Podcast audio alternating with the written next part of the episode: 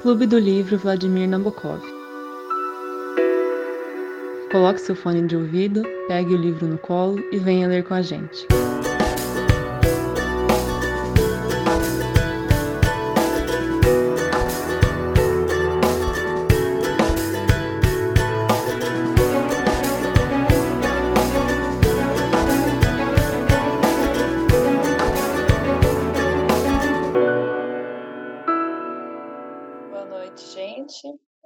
Vem hoje com mais uma discussão do Sapiens, uma breve história da humanidade, do Harari.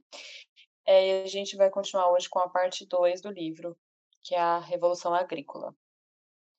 É, vai que apresenta todo mundo de novo.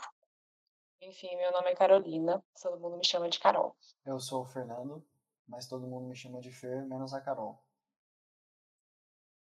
Oi, gente, sou o Gustavo, muito boa noite. Todo mundo me chama de Tronco. E é isso. Boa noite, gente. Eu sou o Lucas. Todo mundo me chama de Lucas mesmo, aqui no clube, né? Boa noite, gente. É aqui é o João Pedro. Todo mundo me conhece mais por Waka, da Shakira. Boa noite, pessoal. Meu nome é André. E a galera me chama de Funai aqui. Então vamos para a parte 2. É, só para lembrar, a gente tem quatro partes do livro, então a gente basicamente chegou na metade. É, a primeira parte, o primeiro capítulo da parte 2 é chamada A Maior Fraude da História. E aí eu tenho que ver aqui sobre o que ela fala que eu não lembro. Se alguém lembrar, por favor. Esse capítulo ele faz aquela argumentação de que não foi o, o homem que domesticou as plantas, mas as plantas domesticaram o homem. Basicamente, a gente virou escravo do trigo. Ali faz toda aquela explanação de que o trigo era uma plantazinha é, confinada a um único local e hoje ela domina o mundo inteiro e tudo mais. É, é isso que ele fala, basicamente, né? Aí a gente tem que discutir sobre. É, ele, ele diz que, em, em vez de prenunciar uma nova era de vida tranquila, a Revolução Agrícola proporcionou aos, aos agricultores, né, que vão suceder os antigos caçadores-coletores, né, na, na escala, entre aspas, evolutiva, uh, ela vai gerar uma vida, no geral, mais difícil, menos gratificante do que é desses antigos caçadores-coletores. Né? Isso porque eles vão trabalhar mais eles vão ter uma vida mais penosa e, e menos nutrientes, né? Por quê? Porque a revolução agrícola, é, diferente de outrora, com, que era a, a caça e a coleta, né? A caça e a coleta ela, ela proporcionava uma alimentação é, bem variada, distinta, com diferentes uh, alimentos. Então, um dia, uma pequena sociedade de agricultores-coletores, ela coletava e ela comia uma coisa, no outro dia outra, completamente diferente, assim por diante, né? Uh, por outro lado, com a revolução agrícola, a dieta ela foi se rotinizando, né? E o, os ingredientes que compunham ela se tornaram basicamente os mesmos, né? E isso condicionou uma certa é, uma certa evolução dos sapiens, né? É, isso é uma, uma das coisas que ele vai falar, né? Do porquê que é uma grande fraude, né? Porque a gente entende a revolução agrícola enquanto uma coisa que foi é, que foi melhor do que o que era antes, né? E o argumento dele ele mostra, quer mostrar justamente o contrário. É, eu acho que é justamente isso que o Lucas falou. Tipo assim, ele tem um argumento de em termos é, evolucionistas, o que é uma espécie ter sucesso? É o DNA dela tá replicado em diversos indivíduos. E aí ele vai falar, olha, beleza, nós, é, a espécie humana, nós nos replicamos bastante. Só que do jeito que a gente arrumou de se replicar, a gente replica muito mais as espécies, é, as culturas agrícolas, então trigo é uma delas, é, batata, milho e assim por diante, e também alguns animais. Tem, por exemplo, tem países como a Nova Zelândia, acho que é o exemplo que ele usa, que a população de aves, aves para a indústria alimentícia, né? E de rebanhos de porcos e, e não sei como fala, é, é maior do que a população humana. Então esse é um, um ponto principal. Aí acho que outro argumento que foi o que o Hugo mencionou é que não só a dieta é mais pobre, mas também a qualidade de vida em si é pior. Porque o, a espécie humana, de certa forma, não é que ela se desenvolveu para isso, né? mas os indivíduos que sobreviveram eram os indivíduos mais aptos a correr, caçar, subir em, subir em árvore, é, desenterrar raízes e assim por diante. E aí você e, e, mostra, ele mostra mais ou menos quantas horas eles trabalhavam, né? Que é algo uh, menor do que os, os agricultores. Eles tinham mais tempo livre para se alimentar. E aí quando você olha para a vida do agricultor, ela é bem diferente da vida do caçador e coletor. Tem que acordar cedo, arar o chão, carregar peso, depois moer o grão. Então meio que a, ele se torna ao mesmo tempo que o grão beneficia de certa forma, a gente vai discutir como mais para frente, mas ele também se torna escravo do grão de ter que o trigo ele comenta né que o trigo é, um, é uma, uma cultura muito peculiar né que ela não gosta de muita luz não gosta de muito não sei o que precisa de muita água então a gente faz todas as necessidades dela. Acho que é isso por enquanto nessa primeira parte é, tipo, no comentário do Fernando, que ele falou dos animais, aí é, os dois primeiros capítulos são sobre isso, né? O 5 e o 6. Se eu não me engano, o 5 ele fala é, sobre a parte dos vegetais e no 6 ele começa a introduzir os animais, se eu não estou enganado. Mas de qualquer modo, ele define a revolução agrícola como uma armadilha uh, que uma armadilha aqui, só um minuto, vou pegar as palavras dele, que fez o homem trocar uma vida boa por uma existência mais miserável, ele coloca no livro. Foi tudo isso que a gente estava comentando até agora.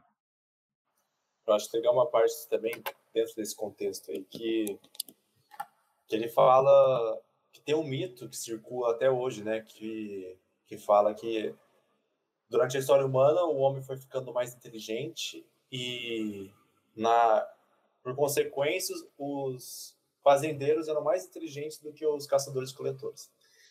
E eu acho isso muito interessante, que ele fala tanto que, exatamente, é o mito do progresso.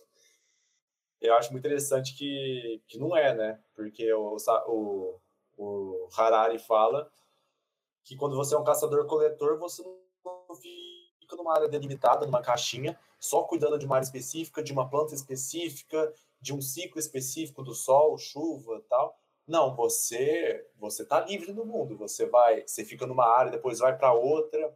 Aí nessa outra área você tem que ver o, as características dessa nova área, o que, que você pode comer, o que você não pode comer. Você tem que ser muito mais atento, esperto e ter uma análise ampla das coisas e não reduzida das coisas. Você tem que você tem que ter uma análise muito mais profunda de tudo, em vez de ficar algo muito seccionado e restrito. Então, isso é, isso é um, realmente um mito. Né? É, as pessoas, os caçadores-coletores eram muito mais inteligentes e isso eu acho bem legal, assim, da, da na...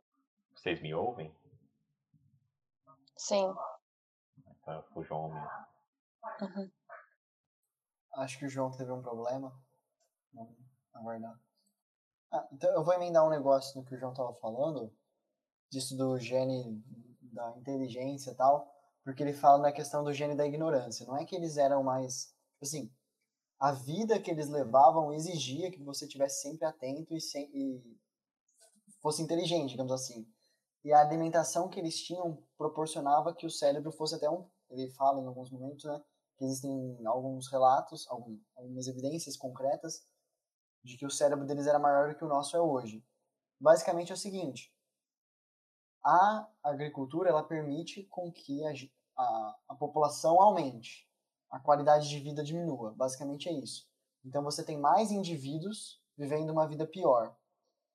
Como você consegue fazer mais indivíduos sobreviverem, sobre, é, com que mais indivíduos sobrevivam, não importa a qualidade de vida deles, você acaba também levando para frente alguns genes da ignorância, digamos assim. Genes não de, não, de pessoas não inteligentes, digamos assim. Pessoas que morreriam se fosse caçador-coletor, conseguem, executando tarefas simples como arar a terra e colocar semente, sobreviver, ainda que uma vida horrível, é, com muito sacrifício, passar os genes adiante. Acho que é um pouco onde João estava caminhando. É. Falar mais uma coisa sobre essa parte que eu, que eu marquei aqui. É, que o autor ele coloca, como eu tinha falado, que a Revolução Agrícola foi uma, uma armadilha, né? E aí, num dos, num das, numa das partes dentro de um capítulo, ele dá o título de Armadilha do Luxo. Por quê? É, na medida em que a agricultura ela permitiu que, teoricamente, né, o homem tivesse maior controle do seu tempo, da produção de alimentos, e aí, como o Fernando falou, é, promoveu um aumento da população, enfim, é, teoricamente, deu alguns avanços, a gente viu que, em detrimento de, algum, de algumas perdas, né, mas deu alguns avanços, é, isso caracterizou como se fosse um, um, um luxo né, para a espécie sapiens. E aí ele coloca aqui, uma das poucas leis férreas da história é que os luxos tendem a se tornar necessidades e gerar novas obrigações. Então, na medida em que o homem estava coletando mais trigo, estava ganhando mais tempo, a população estava aumentando, ele estava tendo que fazer mais, mais, e esse luxo que ele teve acabou se tornando uma obrigação e aí acabou se tornando um fardo. Por isso que ele coloca que é uma, uma armadilha do luxo. É, aquilo que era para dar uma maior liberdade para ele teve um efeito colateral ali de é, promover o aumento da população e aí com isso ele é, esse luxo se torna uma obrigação porque sem ele é, provavelmente o, a, a sociedade que se que se desenvolvia em torno disso poderia acabar sendo penalizada. Eu tinha separado esse trecho porque eu ia trazer uma discussão. Vocês já ouviram falar do Una Bomber? Não? Tem até uma série no Netflix agora. Tem alguns filmes documentários, mas tem uma série mais famosinha assim. Depois, se vocês quiserem dar uma olhada. Basicamente, era um terrorista nos Estados Unidos. Ele foi classificado como terrorista e psicopata depois de um Esse serial killer depois de um tempo, então um psicopata também. Que ele mandava bombas pelo correio. Não sei se já ouviram falar. É, é a investigação mais cara do FBI até hoje. De, tipo, quantos recursos eles é, demandaram para pegar esse cara. Basicamente, ele era uma criança prodígio, sim, muito inteligente. Ele entrou em Harvard com 16 anos para cursar arte. Depois ele fez doutorado em Michigan, se não me engano, em matemática. E foi dar aula em Berkeley. Então, só universidade de ponta. Nos Estados Unidos, que já, já são uma das melhores do mundo. E, basicamente, o que ele tentava passar... Ele, ah, e aí beleza, começou a mandar bomba e tal, aí tem vários momentos que ele manda e para, e manda e para, e ele atacava principalmente corporações, grandes corporações e universidades. Em determinado momento ele manda um manifesto no New York Times. E o que eu achei mais curioso, eu não li o manifesto, o que eu sei é por conta da série vendo trechos. Mas o manifesto tem muito disso de, tipo, ele pregava que a gente tinha que voltar numa sociedade pré é, desenvolvimento tecnológico. Que essas tecnologias estavam criando tantas obrigações que a gente tinha deixado de ser tipo, ser humano. E eu achei muito curioso porque, tipo assim, é exatamente o que o Harari está falando aqui. É claro que o Harari não está falando, tipo, ó, vamos mandar bomba e destruir tudo. Essa é a parte, digamos assim, prática que foi considerado ele como terrorista. Mas principalmente nessa parte que ele fala das obrigações. Depois que ele fala das cadeias, que eu acho que é o capítulo seguinte, já vou entrar nele, de que, tipo, se a gente sair da nossa ordem vigente, que alter, tentar, tenta alterar a nossa ordem vigente, a gente vai chegar numa ordem vigente maior. A gente tenta alterar essa ordem vigente, chega numa ordem vigente maior. E se a gente alterar essa ordem vigente, a gente cria outra ordem vigente, então vai ter alguém que está nela como escravo. E eu acho interessante essa, essa visão, que, tipo assim, você, uma coisa é você compreender isso, e outra coisa é você tentar alterar. E quando você tenta alterar, você é considerado um criminoso, um terrorista. Não tô falando que o método dele foi correto, porque ele partiu para violência e assim por diante, mas, tipo, é interessante questionar isso, né? Talvez o até tenha mais coisa para falar, por conta do curso dele, mas principalmente tipo, direito penal, basicamente é você escolher é, condutas que vão ser tabus para a sociedade, né? completamente inaceitáveis para a sociedade. E muitas dessas condutas vão ser ok, meio que todo mundo concorda que o homicídio, poucas pessoas vão discordar disso, que o homicídio é inaceitável, mas sei lá, criminalização de drogas, assim por diante, é algo mais complexo. Enfim, eu só queria fazer esse paralelo, tipo, o que o Harari está falando é a mesma coisa que um terrorista já falou. É, se os amigos me permitem, eu gostaria de fazer uma digressão é, com respeito a esse trecho. É, eu, eu, gostaria de, de nessa mesma linha, assim, né, e colocando, de um certo modo, uma, uma indagação, assim, né, e, inclusive, é uma, uma indagação que o próprio Harari nos coloca, né, analisar a evolução, ela depende de critérios, né? E no caso, como o Fer disse há um tempo atrás, o critério para se analisar o sucesso evolutivo é justamente a replicação do DNA. E não, sei lá, felicidade humana, bem-estar humano, é, enfim, qualquer outro, qualquer outro parâmetro que se queira, né? Uh, não estou aqui numa posição relativista, porque na real eu não acredito nisso, mas eu acho que. E aí entra na, na reflexão que eu gostaria de propor, que é a seguinte: assim como analisar o sucesso evolutivo depende de um critério, analisar um, o sucesso de uma de uma de uma formação social específica, ela vai depender de que critério você está analisando, né? Também. Uh, então, por exemplo, no Brasil hoje, se a gente usar um critério para analisar, sei lá, uh, se o nosso critério for uh, péssimas políticas públicas para solução da pandemia, a gente vai estar em primeiro lugar. Né?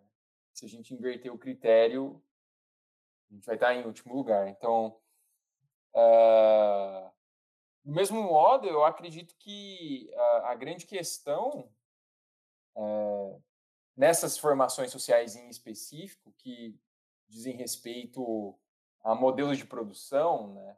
Então, a revolução agrícola ela é um, um, novo modelo de produção inédito na história humana, né? Passa a se organizar o, o campo, é, domesticar as plantas, os animais. Isso é um novo modo de produção que vai refletir novas relações sociais, organizações, modos de vida, modos de pensar também. Eu acho que uh, fazer a reflexão de como se muda isso, né, que é justamente o que o Fer trouxe para a gente com esse exemplo, eu acho que a grande questão é, é lidar com as diferenças, as divergências que essa transição vai nos colocar, né? Então, por exemplo, a Revolução Francesa. A Revolução Francesa ela é algo muito interessante se analisar por quê. Uh, porque no início da Revolução, as pessoas concordavam, as pessoas eram estavam do mesmo lado, né? No entanto, na hora de se organizar a vida após a Revolução, eh, os próprios revolucionários eram colocados na guilhotina, né? Então, eu acho que a grande questão, eu acho, para a gente caminhar para algo que seja efetivamente bom e efetivamente bom para todos, né? E como o Fer disse muito bem, é, em algum momento da história sempre houve um povo que foi escravizado, uma parcela de algum sempre foi escravizado, né? E por quê? Por quê? Eu acho que isso diz respeito não somente a uma questão uh, de poder, né? mas diz respeito a diversas outras coisas, diversas variáveis. Então, eu acho que a, a grande questão seria, talvez, né, entender as grandes divergências. Né? E aí, vários autores dão respostas. A... O John Rawls, por exemplo, ele dá uma resposta que é muito interessante para isso, na teoria de justiça. O Robert Nozick, que é, foi um dos grandes opositores do Rawls dentro da academia, da outra completamente diferente, enfim. Eu acho que... Mas o que eu gostaria de, de propor, de, de, trazer aqui é justamente essa reflexão de, do, que, que, do que é bom vai depender de um critério. E, e se você mudar o critério, res, as respostas vão ser diferentes, a avaliação vai ser diferente. Né? Então, e ó, lembrando que eu não estou relativizando as coisas, não estou querendo dizer isso, né? Mas eu estou efetivamente trazendo uma posição de que é necessário entender o porquê dos critérios, né? Por que, eles estão aí para gente. Se ninguém tiver mais nada desse capítulo, eu queria só fechar rapidinho, que eu acho interessante que ele traz o, o contraponto para você não cair na falácia da antropologia, que é você olhar para uma cultura e ver só os pontos positivos, né? Então ele termina falando, olha, eu não estou falando que a vida dos caçadores e coletores era perfeita, falando quando eu olho tempo de trabalho, alimentação, não sei o que, é melhor. Parece que nesse quesito, quando as pessoas falam que esse quesito melhorou, é uma mentira. Mas você não pode esquecer que tem muitas coisas horríveis que acontecem na vida de um caçador-coletor, é uma vida muito dura. Que a gente olha e fala que é horrível, né? Desde, tipo, infanticídio, porque não, não era hora de ter filhos, é, matar idoso, deixar idoso na floresta, até. É, acho que isso é o pior. Mas assim. E ele fala, né, que nunca nenhuma cultura assim foi muito bem estudada, porque esses caçadores-coletores que faziam essas coisas, por exemplo, eles estavam sendo perseguidos pelos colonizadores. Né? Mas enfim, já dá uma ideia. Acho que já dá para mudar para pro capítulo 6, né? Não sei se alguém tem alguma coisa para começar. Eu tinha uma anotação bem no comecinho do capítulo, que eu achei uma coisa interessante sobre essa transição da vida dos caçadores, caçadores e coletores para a vida após a Revolução Agrícola, e eles falaram como é, eles acabaram meio que criando raízes nos lugares onde eles tinham as plantações, né? E meio que eles começaram a ter mais assim não afeição, mas é, cultivar coisas que faziam, criavam tradições e que acabaram fazendo com que eles ficassem realmente mais enraizados no lugar. E aí ele fala que ao mesmo tempo que isso aconteceu, inclusive uma consequência de tudo aquilo que vocês estavam discutindo, que o Fer estava falando agora no final, a revolução agrícola ela acabou trazendo também o início meio que da ansiedade nas pessoas, porque é, eles tinham, como eles estavam sempre presos às plantações, eles precisavam pensar é, no pior que poderia acontecer e começar meio que a planejar o que poderia ser feito para evitar possíveis desastres ambientais, um ano ruim de plantação. E eu achei interessante esse, esse pensamento do início da ansiedade. Eu queria. Vou, gente, vou falar, vou falar de novo aqui. Mas, mano, é, eu. Tem uma parte que eu notei, assim, que é, eu acho que é logo no começo desse sexto capítulo, e ele vai falar que a revolução agrícola ela é um ponto um ponto que vai é, em que o homem que o ser o Homo sapiens né ele vai é, abdicar do intercâmbio com a natureza, né? Ele não foi exatamente essas palavras que ele vai é, abdicar das suas relações simbióticas com a natureza, né? É, é essas palavras que ele usa. Né? Ele, vai, ele abandona as relações simbióticas com a natureza. Só que eu acho que eu entendi o que ele quis dizer, né? No sentido de que o ser humano ele começa a ele começa a controlar a natureza a seu favor, né, domesticar as plantas e tudo mais, os animais, e então ele tem é, um certo controle ali do, do que vai acontecer, obviamente que as de, respeitando as devidas limitações contextuais, mas eu acho que é, é um pouco forçar demais falar em abandono das relações simbióticas com a natureza, né?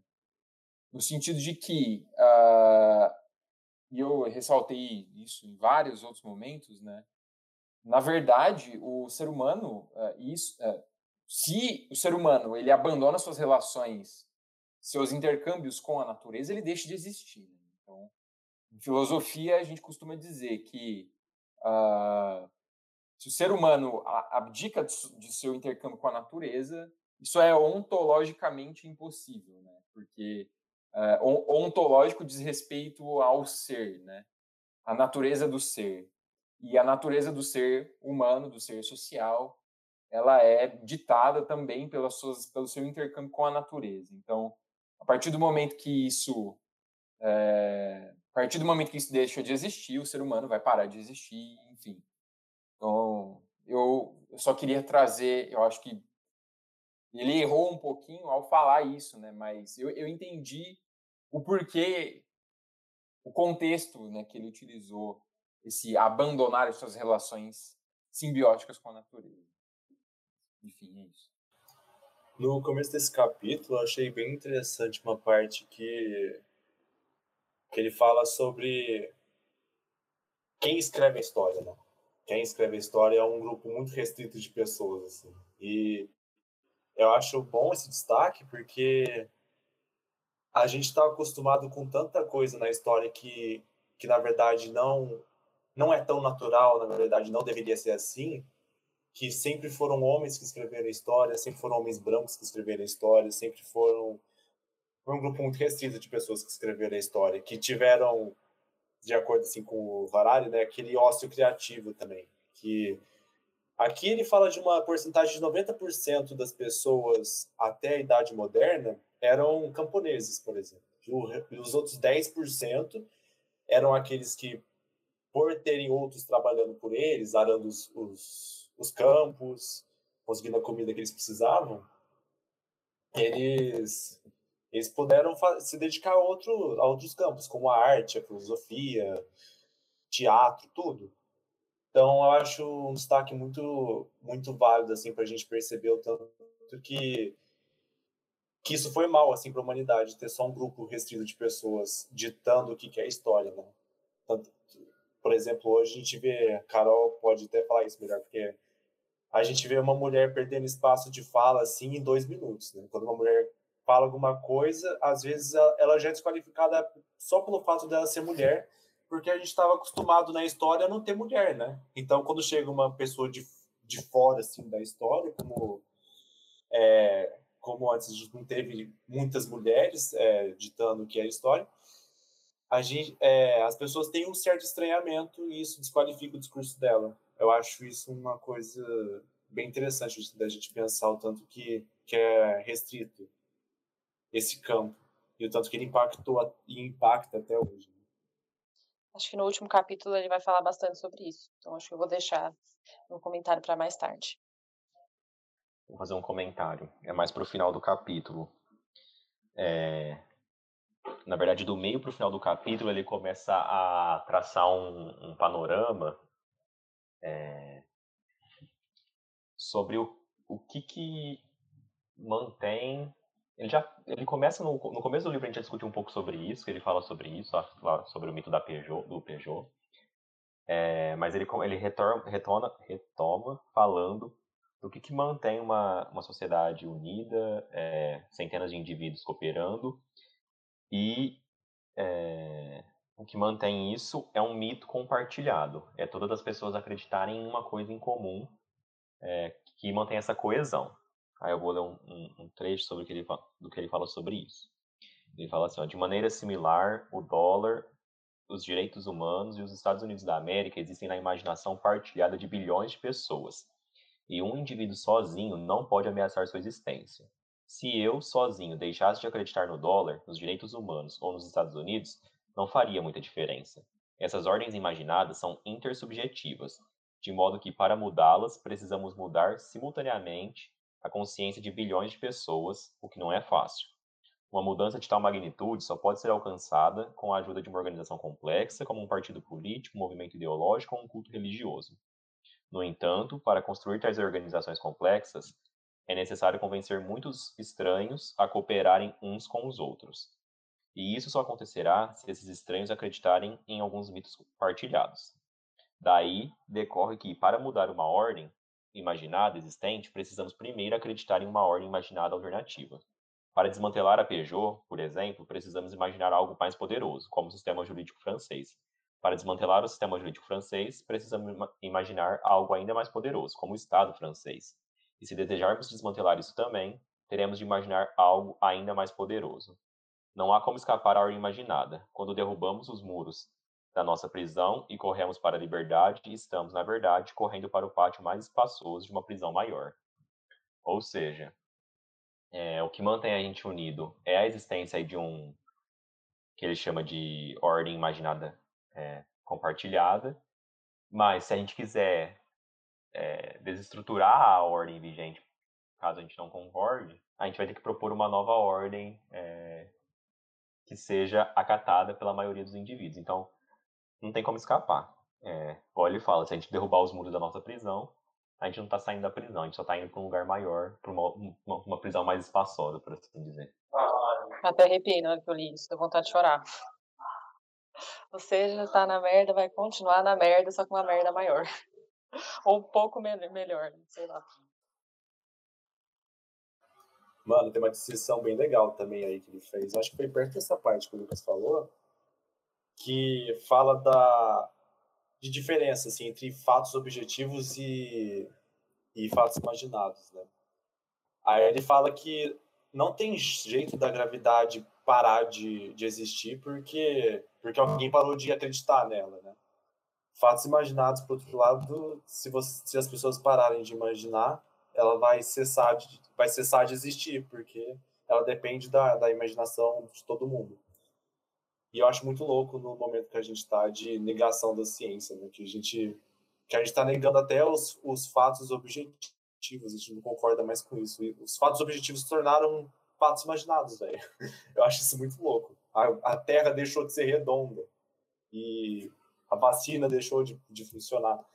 Então, eu acho que a gente está num momento meio, meio louco, assim, nesse, nessa questão de de uma mistura de misturar os fatos objetivos com fatos imaginados. Tudo virou questão de política, tudo virou questão de, de debates e, e a gente parou um pouco de cooperar. Tudo virou questão de crença também, né? Porque coisas que são comprovadas passaram a virar crença também. Exatamente. É, eu tenho uma discussão eu como que eu posso dizer? É recorrente, assim. Porque, tipo, até que ponto ah, não é ruim? Eu, eu vou trazer para um exemplo específico. Tipo, é, a gente, eu sempre converso com a Carol sobre homeopatia, por exemplo. Que é algo que, tipo assim, não é cientificamente comprovado, mas muitas pessoas tomam e acham que funciona e, e boa. Até que ponto isso é bom, até que ponto isso é ruim, sabe?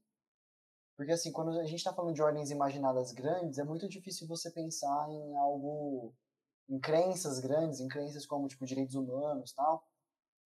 É meio, é, é meio difícil você, tipo assim, beleza, quem critica direitos humanos geralmente faz sem fundamento. Aí a pessoa que tem uma crítica mais, é, mais concreta, não é uma crítica destrutiva, geralmente é uma crítica construtiva, tipo assim, como melhorar. Mas aí quando você pega crenças pequenas, tipo, ah, é, pequenas acientificidades que você vê, sei lá, a pessoa não usa filtro de água, coisas assim que são.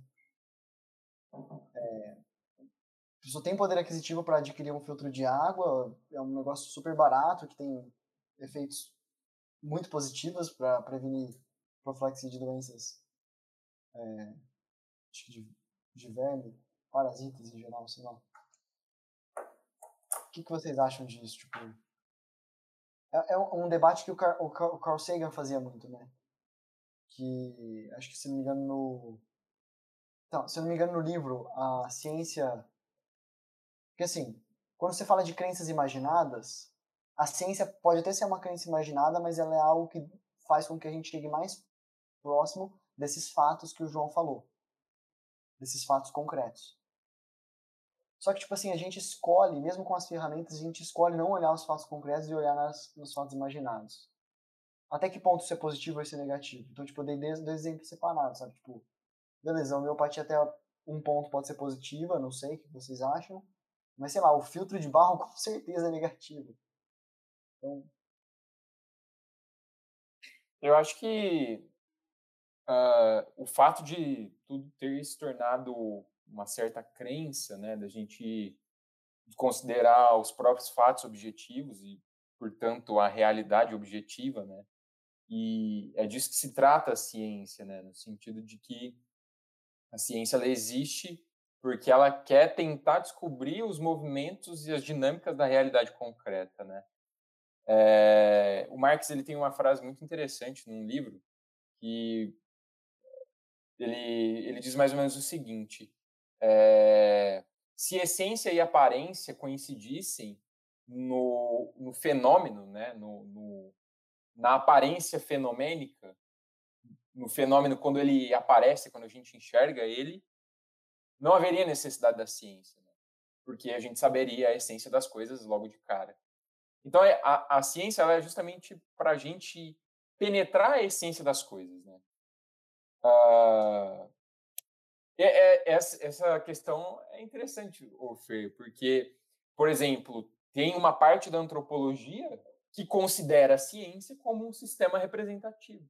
Mais um entre um milhão. Então, assim, a sociedade ocidental, ela trabalha, ela vive sobre um sistema representativo, sobre um modo de representar o mundo, que é a ciência, enquanto, sei lá, um, uma, uma aldeia indígena tem outro modo de representar o mundo, que é totalmente diferente, que para ele, sei lá, a gravidade é um deus que está fazendo alguma coisa e, enfim, eu acho que na verdade isso uh, não acontece por acaso, assim, né?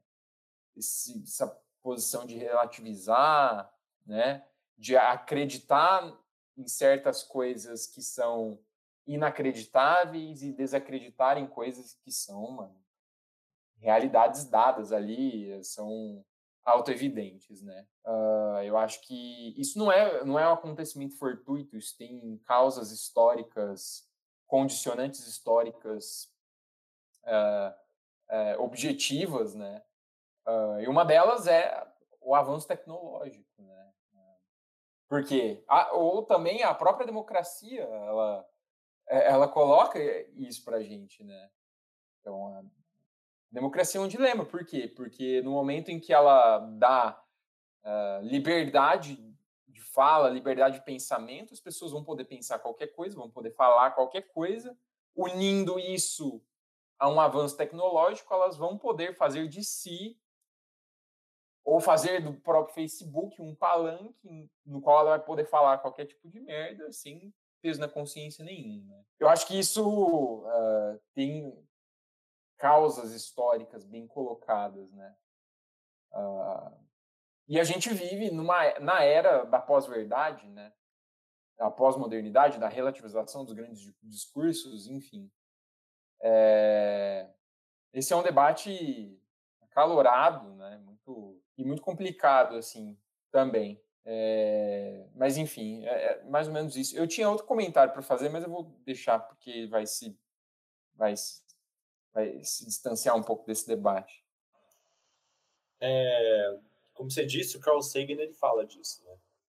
No livro Mundo Assombrado pelos Demônios, que eu recomendo muito a leitura, ele fala que a ciência é uma das é um dos modos de ver o mundo, dentre os vários modos de ver o mundo, que tem o seguinte, né? Quando você tem um modo de ver o mundo, você está restringindo o que você vê, está, restring... está, está focando numa coisa e, e deixando de lado tudo que está em volta. Né? É, é até engraçado isso, como, como nós humanos, a gente sempre foi, sempre gostou de, de jogos assim que, que tem um alvo como uma mira. Basquete tem a cesta, futebol tem o, tem, tem o gol, é, arco e flecha. Então, a gente sempre gostou de ter um objetivo. Então, tudo, quando a gente foca nesse objetivo, tudo ao redor, ele se esvai no tempo, né? se esvai no espaço. A gente para de prestar atenção. Então, a gente primeiro precisa marcar muito bem esse, essa coisa de que quando a gente tem uma visão de mundo, a gente está restringindo várias outras. Só que o que o Carl Sagan fala sobre a ciência, né, que, que é mais um modo de ver o mundo, que ele é um dos mais ele é um dos mais fidedignos, mais confiáveis que a gente tem. Por isso que ele é tão interessante, por isso que ele tem que ser defendido. E por quê? Porque ele conta com três coisas básicas. Primeiro é o ceticismo. Ceticismo quer dizer que você não vai acreditar em qualquer coisa que você ouve. Se, se sei lá, homeopatia é bom? Pode ser, não sabemos. Mas não tem pesquisas suficientes. Então eu não vou acreditar tudo logo de cara e já cair de boca no, em alguma homeopatia. Apesar de que eu já tem várias pesquisas já que apontam que ela tem um certo efeito, sim. Tem até médico homeopata, tem, tem um monte de coisa. Mas ela ainda não está tão consolidada, assim. Então, isso que é legal. Tem que ter, a gente tem que ter uma, um pé atrás, tem que ter o ceticismo para não acreditar em tudo. Segundo é que a ciência pelo mundo, que é bem legal, tipo quando Carl Sagan fala disso, né, que que quando você olha no céu no céu noturno assim você começa a digredir a digredir você começa a pensar nas coisas da sua vida do, no universo tanto que é amplo tanto que é que a gente não conhece nada sobre ele ainda. Um pouquinho é um é um turbo atrás de você que te faz correr atrás das coisas tá? isso é muito interessante também. E o terceiro e o que eu acho mais válido que é, a, é as evidências sólidas e variadas que ele fala. Então isso isso é é, um, é uma base muito sólida da ciência, né? Você não pode afirmar nada sem, sem argumento sólido e de várias, de várias coisas. Você não pode falar que a Terra é plana tendo um, um argumento que recusa a gravidade, que, recu, que recusa, sei lá, o dia e noite, o ciclo do dia e noite, sei lá, entendeu? Então, a gente tem que ter isso em mente, né? Essas três coisas. E eu acho que é isso, cara. Eu acho que a ciência, é, se não, a gente tem que ter, a gente tem que saber da, da, das limitações dela, óbvio, a gente não sabe de tudo. Aí as coisas que a gente não sabe, a gente tem que ter o ceticismo, né? E isso tem que fomentar pesquisas para que a gente consiga ter evidências sólidas. Eu acho que é mais nesse sentido, assim, que eu penso e que o Carl Sagan pensa também. Tem um, tem um livro também do Marcelo Glazer que ele fala sobre isso, que chama Ilha dos Conhecimentos. Se você pensar, a ciência seria uma ilha, e o resto seria tudo que a gente não conhece, né? Então, o mar seria o que a gente não conhece. E esse mar tem que ser o gatilho para impulsionar a gente a pesquisar novas coisas, a, a conseguir evidências sólidas e variadas, e tudo isso. Então a gente não pode negar tudo com base científica, mas a gente é, a gente tem que usar isso para fomentar a gente a pesquisar mais e não acreditar e não acreditar tudo piamente em qualquer coisa, em, em coisas que a gente não tem muita evidência. Mas a gente também não pode desconsiderar totalmente. Só para complementar uma coisa, porque o Fer falou que a gente discute bastante sobre homeopatia. E um dos argumentos que ele sempre usa é que na Suécia eles é, proibiram a comercialização da homeopatia.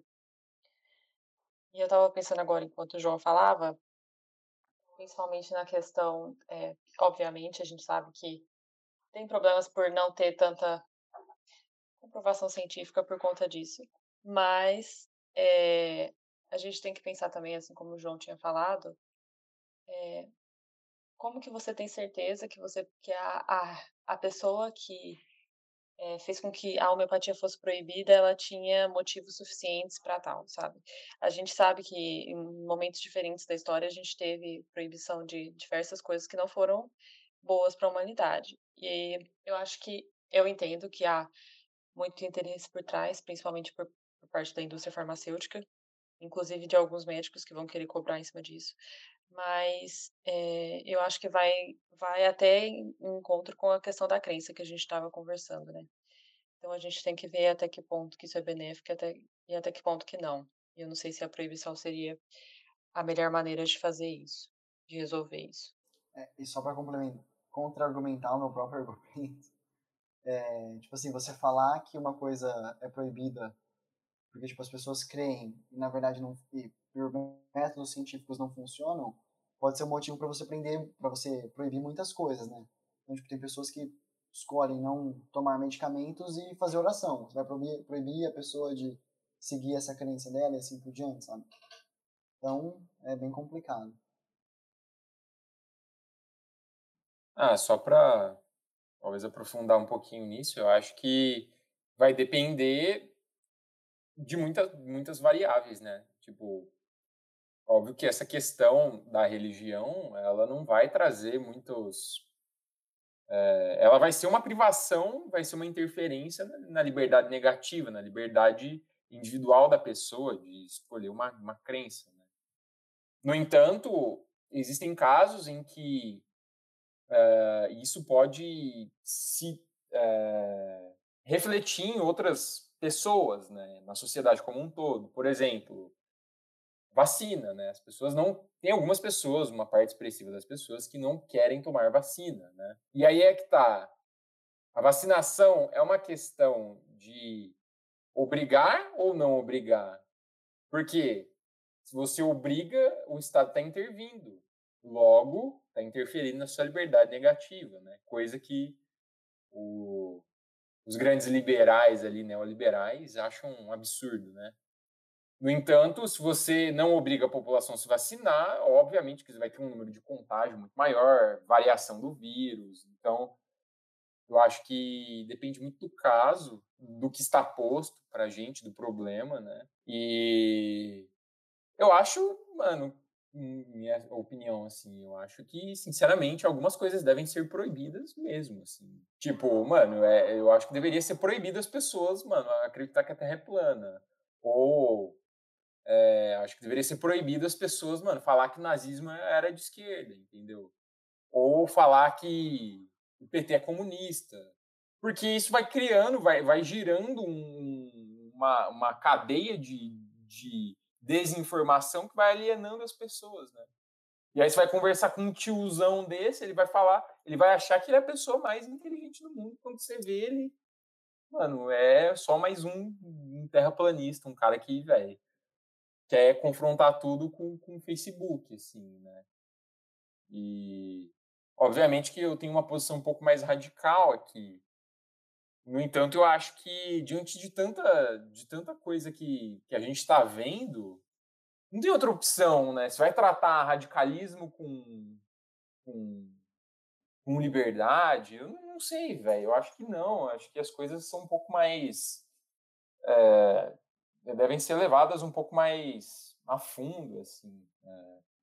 Por exemplo, é, essas questões, assim. Eu, mano, sinceramente acho véio, que isso não, não deveria existir, assim. Terraplanismo não deveria existir. Isso, de forma alguma, contribui para a democracia.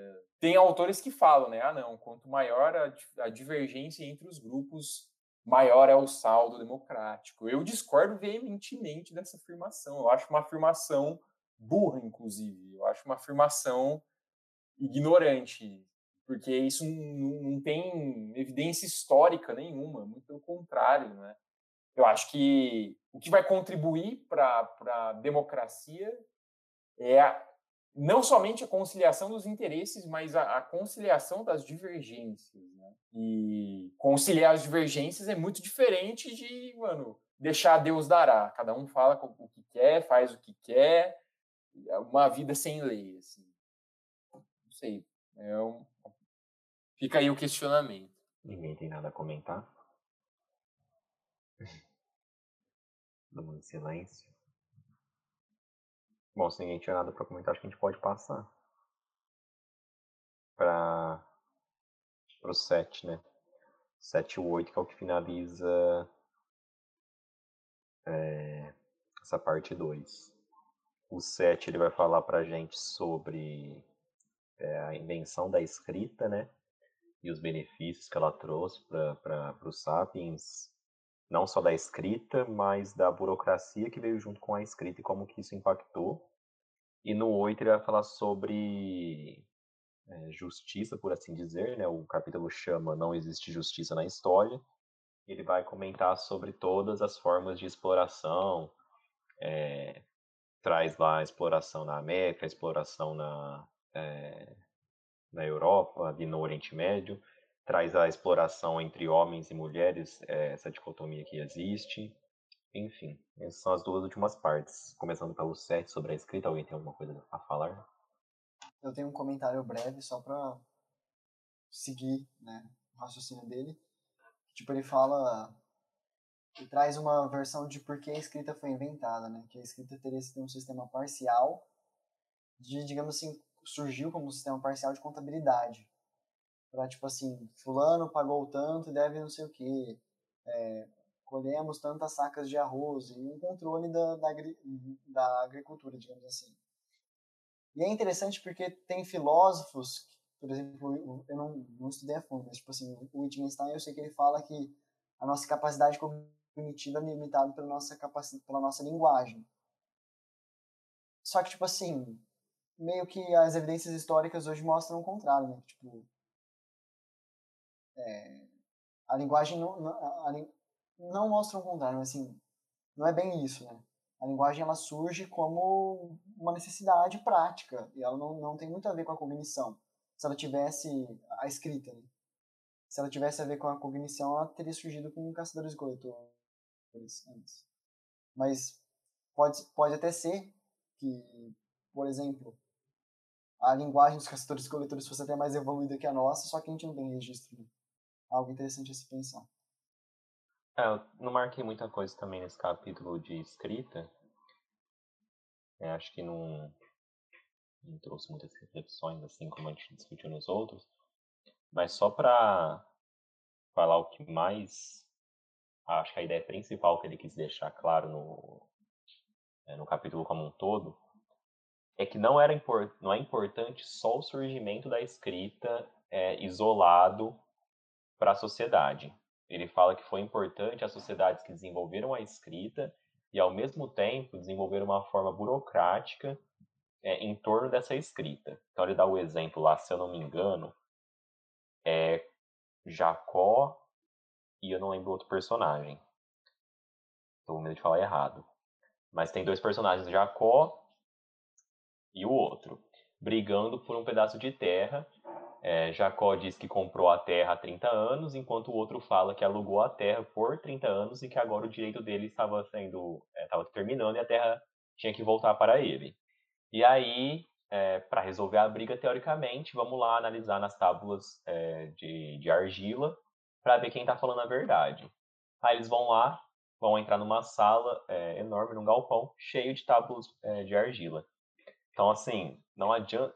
e como que isso é, impactaria, tipo assim, quem estaria falando a verdade? Até achar a tábua que fala que foi alugado ou que foi comprado.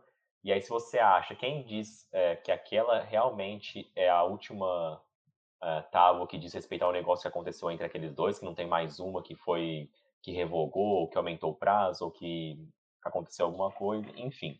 Então, só a escrita por si só, a escrita lá, documentou na argila, ou escreveu lá no pergaminho, é, teve a escrita, é, não é um fato positivo totalmente. Não faz com que a sociedade tenha esse desenvolvimento que ela teve hoje.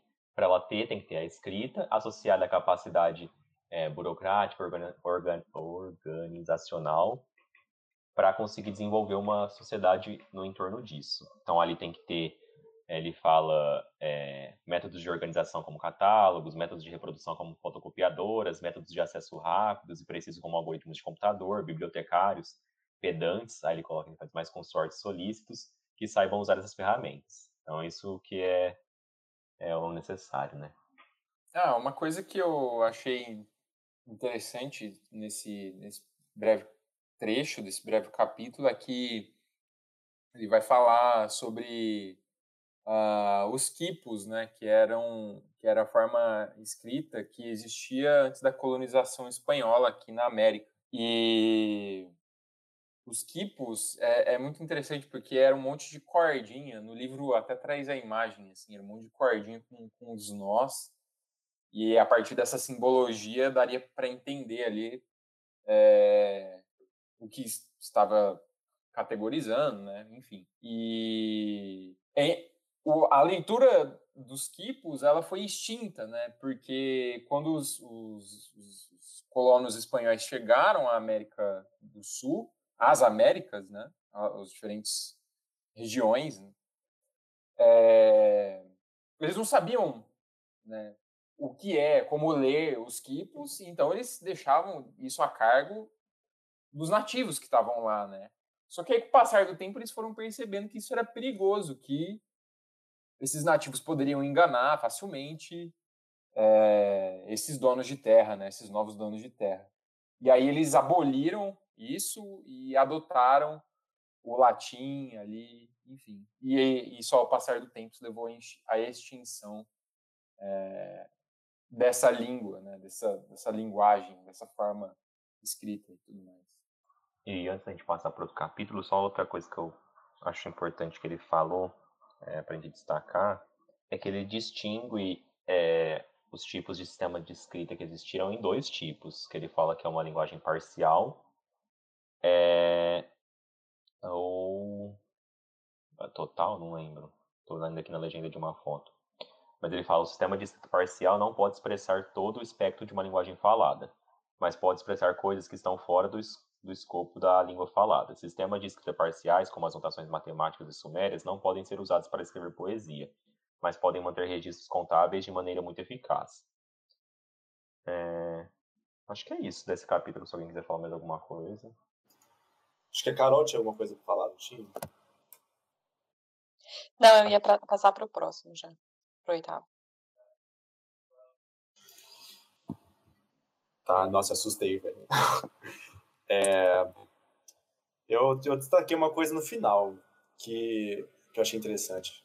Ele fala que com, a, com o surgimento da escrita surgiu a burocracia, como o Lucas falou.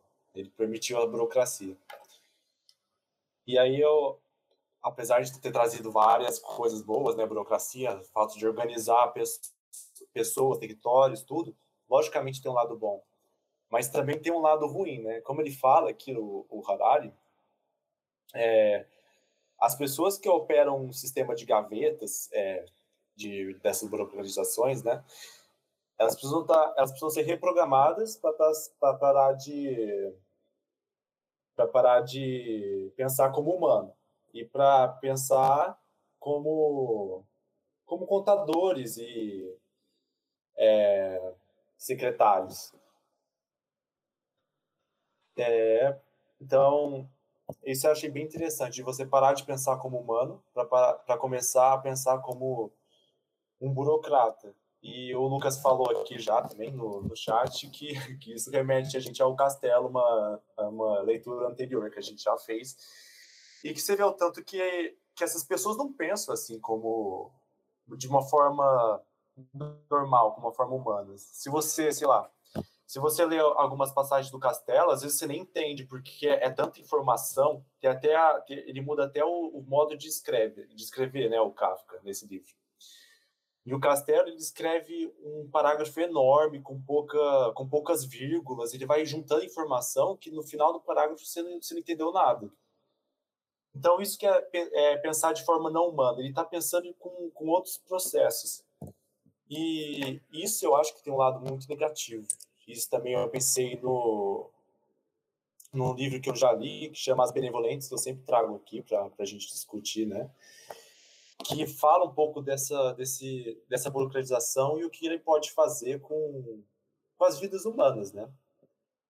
Nesse livro fala do, do oficial nazista, na perspectiva desse oficial nazista, e ele vai falar aqui nesse, nessa... Eu até peguei o trecho aqui para ler. Ele vai falar sobre os campos de concentração, né? Aí ele vai falar um outro exemplo extraído da abundante literatura histórica, mais que de minha experiência pessoal, o do Programa de Extermínio dos Deficientes Físicos e dos Doentes Mentais Alemães, dito Programa Eutanásia, ou T4, implantado dois anos antes do programa Solução Final. Nesse caso, os doentes selecionados no âmbito de um dispositivo legal eram recebidos em um prédio por enfermeiras profissionais que os registravam e despiam. Médicos os examinavam e conduziam para uma câmara fechada. Um funcionário administrava o gás, outros limpavam, um policial estabelecia a certidão de óbito. Interrogadas depois da guerra, todas essas pessoas disseram: Eu, culpado? A enfermeira não matou ninguém, apenas despiu e acalmou os doentes. Atitudes comuns em sua profissão. O médico tampouco matou, simplesmente confirmou um diagnóstico segundo critérios estabelecidos por outras instâncias. O trabalhador que abre a torneira de gás, portanto, aquele mais próximo do assassinato, no tempo e no espaço, executa uma função técnica sob o controle de seus superiores e dos médicos. Os operários que, esvazi que esvaziam a câmara fazem um trabalho necessário de desinfecção, bem repugnante a propósito. O policial segue o seu procedimento, que é o de constatar um óbito e registrar que ele aconteceu sem violação das leis em vigor. Quem é o culpado, então? Todos ou ninguém? Por que o operário que trabalha com gás seria mais culpado que o operário que trabalha nas caldeiras, no jardim, nos veículos? Mais uma vez, sejamos claros, não estou tentando dizer que não sou culpado deste ou daquele fato. Sou culpado, vocês não, combinado. Mas ainda assim, vocês deveriam admitir que o que eu fiz, que o que eu fiz, vocês também teriam feito. Talvez com menos zelo, mas talvez também com menos desespero. Em todo caso, de uma maneira ou de outra, julgo poder concluir como um fato estabelecido pela história moderna que todo mundo, ou quase num, num ou quase, num dado conjunto de circunstâncias, faz o que lhe, lhe, dizem para fazer e me desculpem, há poucas chances de vocês serem a exceção, assim como eu. Então, esse é um trecho bem pesado do livro.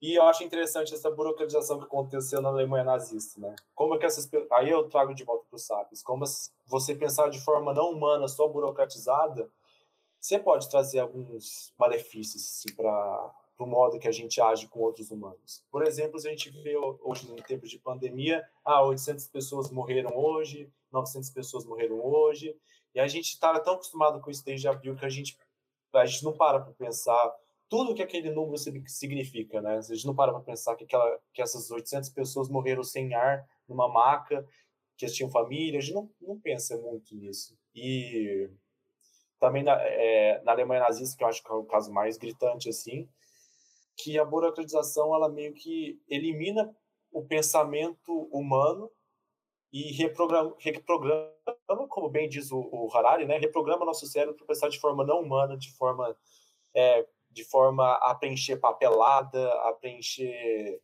é, dados quantitativos. Né?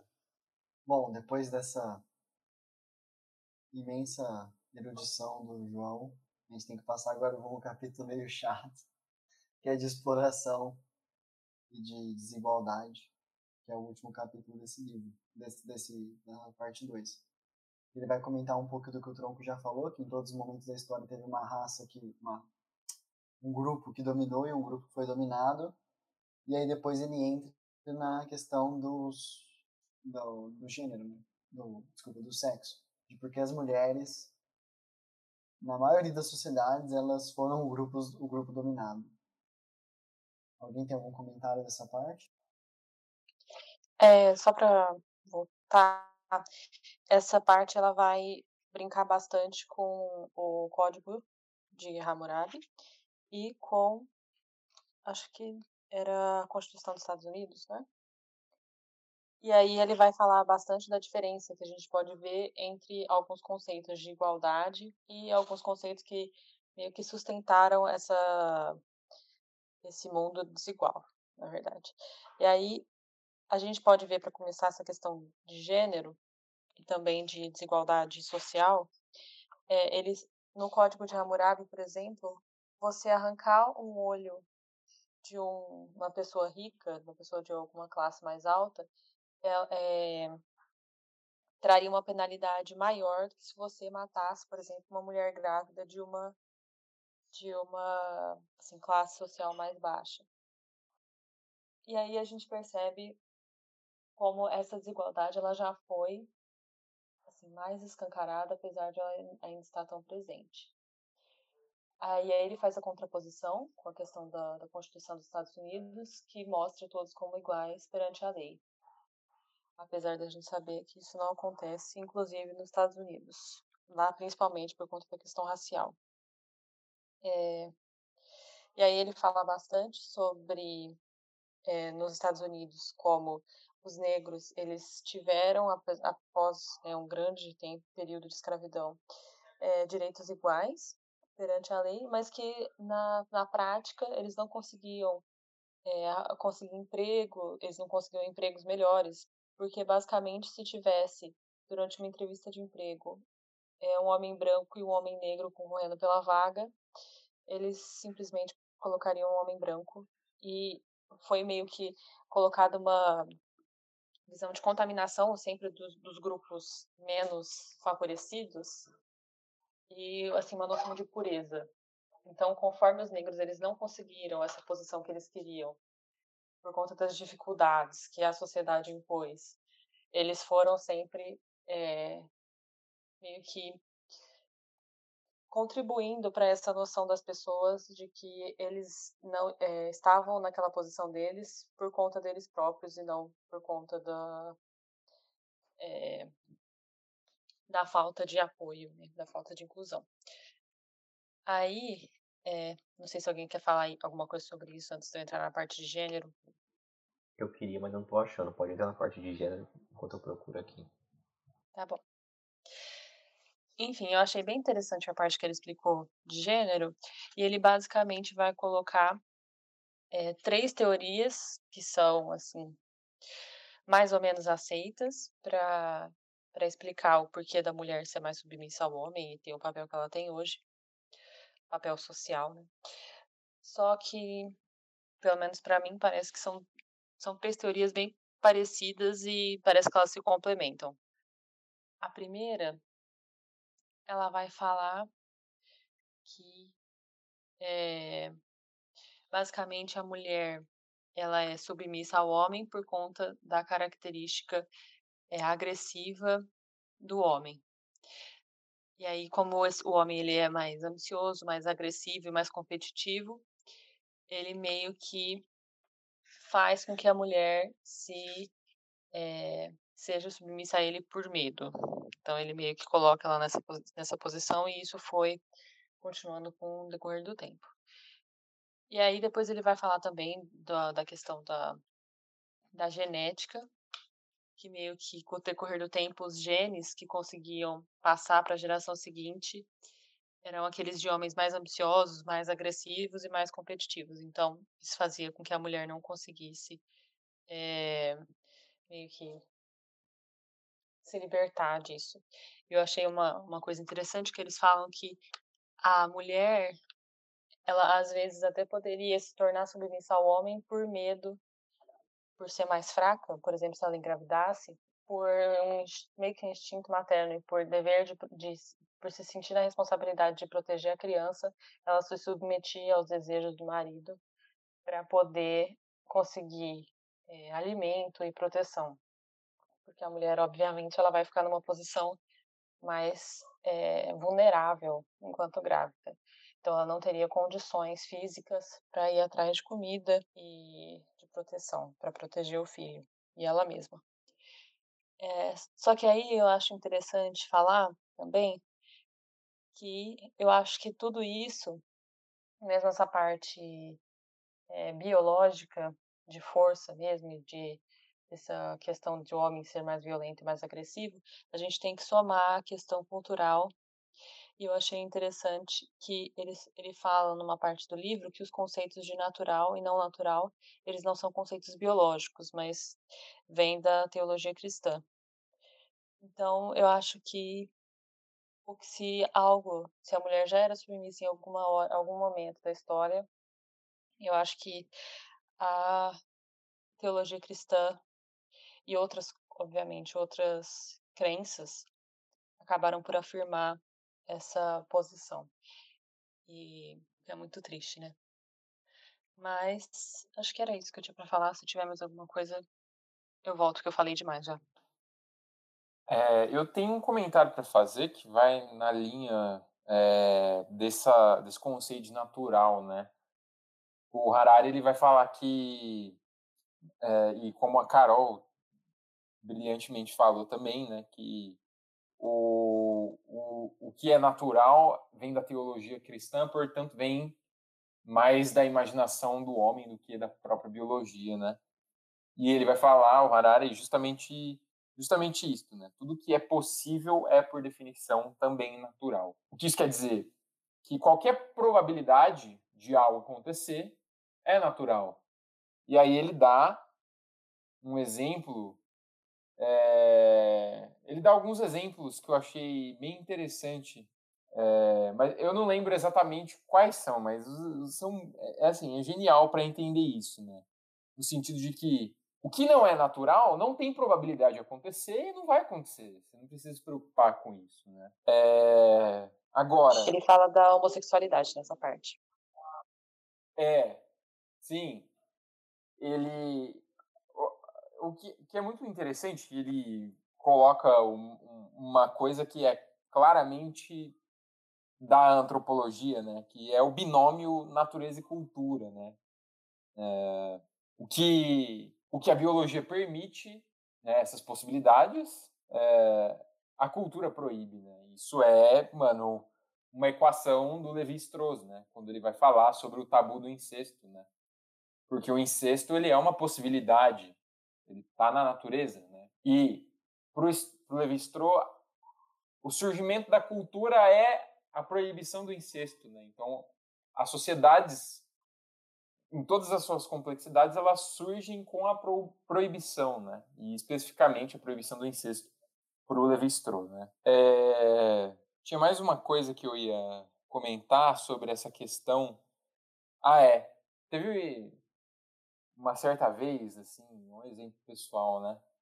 Que eu estava conversando com uma pessoa, a gente estava aqui na minha casa jantando, né? Não vou falar quem é, mas uma pessoa próxima a mim. É, não é nenhum de vocês, então tá tudo bem. É, e eu acho que a gente chegou assim no assunto da Pablo Vitar, né? Enfim. E aí essa pessoa ela falou, ah, mas é, essa pessoa, a Pablo Vitar, ela ela fere o que é natural e entende por, na visão dela entende-se natural o gênero homem representado pelo sexo biológico masculino, né? E isso seria o natural para ela. E eu fiquei pensando, o que é natural num mundo em que quase tudo é social, tudo é uma, uma própria construção do Homo sapiens, do homem, do ser humano. Né? E aí ele coloca duas categorias, né, o Harari, que é muito interessante, né? A categoria biológica, que é o sexo masculino, que é aquilo que está posto, que, é, que, na, que a gente nasce, e a categoria social, que é o gênero, né, o homem ou a mulher. E por que social? porque isso diz respeito aos papéis que a sociedade te coloca, né? Então, um homem é, uma, é um conjunto de papéis, de, de, características que são atribuídas a uma pessoa do sexo masculino e o enquadram como homem, né? Eu achei isso muito esclarecedor, assim. Eu, eu não, não entendo muito essa questão, não estudo muito. Apesar de estar no curso de Ciências Sociais, eu eu nunca estudei muito a fundo essa questão de gênero, sexualidade e tudo mais. Mas isso abriu muito a minha mente, assim, para entender outras coisas e eu achei muito interessante essa parte do livro em específico. Né? Mas é isso. Alguém tem mais alguma coisa para falar dessa parte de, de gênero, de sexo? Senão eu vou puxar do, da parte racial que a gente falou só um pouquinho. Alguém tem? Ou posso falar?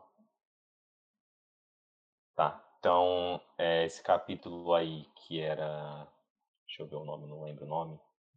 É, não existe justiça na história, né? Que a gente for falar sobre as partes de exploração. Metade dele ele vai falar sobre é, a exploração racial ou a exploração é, étnica baseada ali europeu, é, os americanos ou é, os africanos. E a outra parte foi o que a gente discutiu até agora, que é a parte de gênero, que aí meus grandes amigos trabalharam também sobre o tema, né? É, aí na parte de, é, de raça, eu gostaria de destacar algumas, é, algumas coisas que ele, da exploração racial, algumas coisas que ele falou. A primeira que ele coloca, a primeira que eu marquei, que ele, ele coloca que é, essa, essa exploração que se deu é, entre o homem branco e o homem negro, ela é um círculo vicioso, ele coloca. É uma situação que, é, na medida em que ela apareceu, cada vez mais o homem, é, cada vez mais aquela ordem contribuía para aquilo continuar acontecendo. Então ele coloca para a gente um esquema em que, um minuto, em que aconteceu um, um, acontecimento histórico ocasional. Qual que foi esse acontecimento histórico ocasional? Foi o fato de que, é, pela proximidade do continente americano com o continente africano, pelo fato dos, dos, dos, africanos já terem um sistema de escravidão no próprio continente, é, foi uh, com, conveniente para os europeus escravizarem os africanos e não outro, outros povos. É, então, por esse acontecimento histórico ocasional de, de, de escravizarem esse povo, teve um controle dos brancos sobre os negros, e aí começaram a fazer com que leis discriminatórias em diferentes áreas, seja na biologia, por exemplo, homens falando que negros eram maiores transmissores de doenças, seja é, no campo cultural, falando que a cultura branca era superior à cultura negra, enfim, leis discriminatórias em diferentes áreas levou com que esses grupos fossem segregados e aí acontecesse uma pobreza e falta de, de instrução entre os negros. Ou seja, por eles terem essas leis discriminatórias que marginalizavam os negros, é, aconteceu essa pobreza. E aí, por essa pobreza e falta de instrução acontecer, que é uma consequência, isso foi tido como causa, uh, e isso levava a preconceitos culturais. Então, eles falavam que os negros eram é, menos instruídos pela sua condição de pele, e isso levava aos preconceitos. Mas isso não era causa, isso era consequência, uma consequência de leis discriminatórias que eram criadas por meio do, de toda aquela parte da, da sociedade, né, de, das que eles instituíram. E isso era um, ele coloca como que é um círculo vicioso, porque é um círculo que se retroalimenta. Então, esse preconceito, ele reforça as leis discriminatórias elas são criadas cada vez mais, reforça a pobreza e a, e a falta de instrução que é impelida aos negros, e isso vai levar novamente aos, aos, preconceitos culturais. Então, de uma maneira geral, ele fala que isso é um círculo que vai se, aliment, é, vai se alimentando e cada vez mais é, os negros vão sendo é, estigmatizados é, e sendo colocados nesse sistema que, assim, as consequências são sentidas até hoje, como a gente viu aí no nosso ano de 2020, né, com todo aquele movimento é, um movimento que aconteceu no mundo e no Brasil, né, lá fora é, do George Floyd, aqui no Brasil, no caso lá do supermercado, enfim. Uh, aí eu marquei dois trechos sobre isso ainda, dessa parte do, dos negros é. A prime, o, primeiro, o primeiro trecho é um que ele vai ainda reforçar essa ideia do círculo vicioso, que é o que ele coloca o seguinte: com frequência, a discriminação tende a piorar com o tempo e não a melhorar. Dinheiro gera dinheiro e pobreza gera pobreza. Educação gera educação e ignorância gera ignorância. Os que foram vítimas da história uma vez tendem a ser vitimados novamente. E aqueles que a história privilegiou tendem a ser privilegiados novamente. Isso é basicamente o que a gente vê hoje em dia, né? Com aquele movimento de cotas raciais e tudo mais. É, as pessoas com aquele discurso de, ah, não sei por que cota racial, faz só cota socioeconômica. Mas a gente vê que esse grupo, ele foi o grupo que foi vitimado no passado e que se não se continuar desse jeito, se não for feito um, algo para barrar isso, vai continuar essa forma de discriminação. Como ele fala, a discriminação tende a piorar com o tempo e não melhorar. Acredito que aqui poderia falar uma vírgula se nada for feito, né?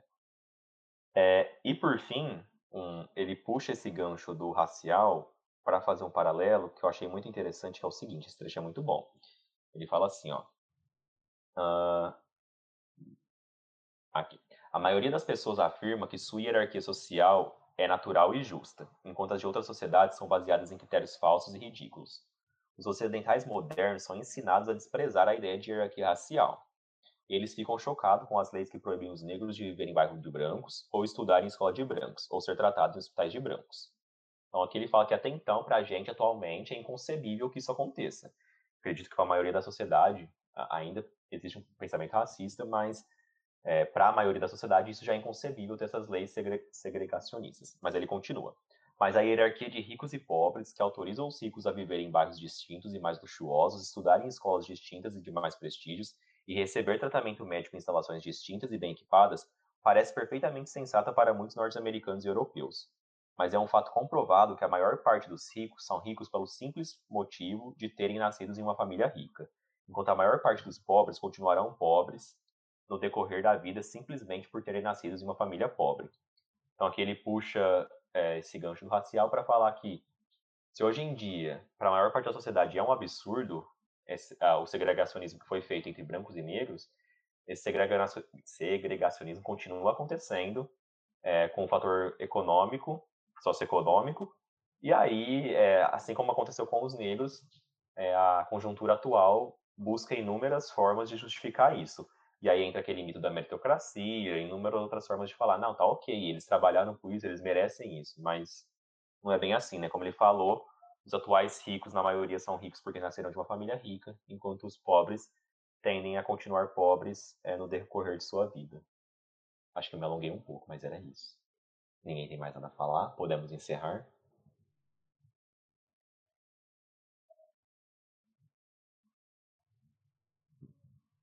Acho que pode encerrar. Então é isso, gente. Depois a gente volta com a parte 3. Tchau. Tchau, ouvintes. Muito obrigado. Boa noite. Boa noite, tchau. ouvintes. Gente, muito obrigado. Boa noite.